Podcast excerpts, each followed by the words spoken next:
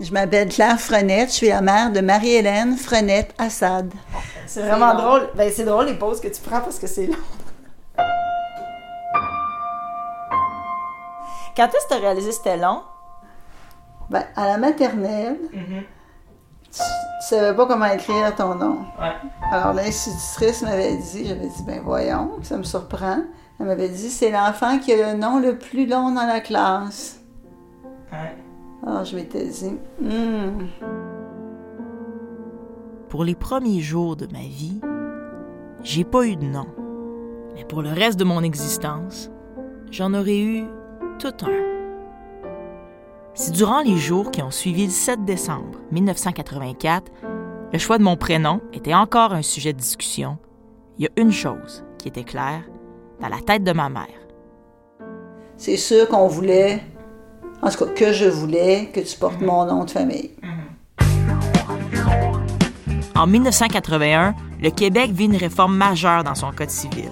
Les femmes ont maintenant les mêmes droits que les hommes dans la famille. Ce que ça amène également, c'est l'élimination du Code civil de la notion de patriarcat, c'est-à-dire de la puissance décisionnelle de l'homme, si vous voulez, à l'intérieur du couple ou à l'intérieur de la famille. C'est aussi à partir de ce moment-là que les mères ont pu transmettre leur nom de famille à leurs enfants. Et c'est à cause de cela que c'était nat- assez naturellement dans l'air que euh, le nom de la femme devait apparaître. Si durant les deux décennies qui ont suivi, le nom de famille double a été assez populaire au Québec, moins de 10% des familles choisissent cette option pour leurs enfants aujourd'hui. Ce qui me surprend maintenant, c'est que les femmes aujourd'hui, souvent, ne, ne donnent pas leur nom de famille à leurs enfants. Alors, euh, je me demande pourquoi, je me demande quelle est la raison, mais euh, je ne le sais pas. Dans cette série de cinq balados, je vais tenter de répondre à la question de ma mère.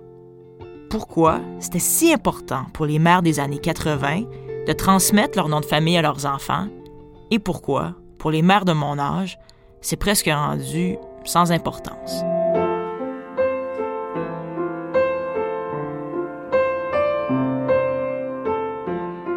Je m'appelle Marie-Hélène Frenette-Assad. En mai 2019, je vous présente Le nom de ma mère, un balado documentaire sur le nom de famille composé au Québec et sa possible disparition.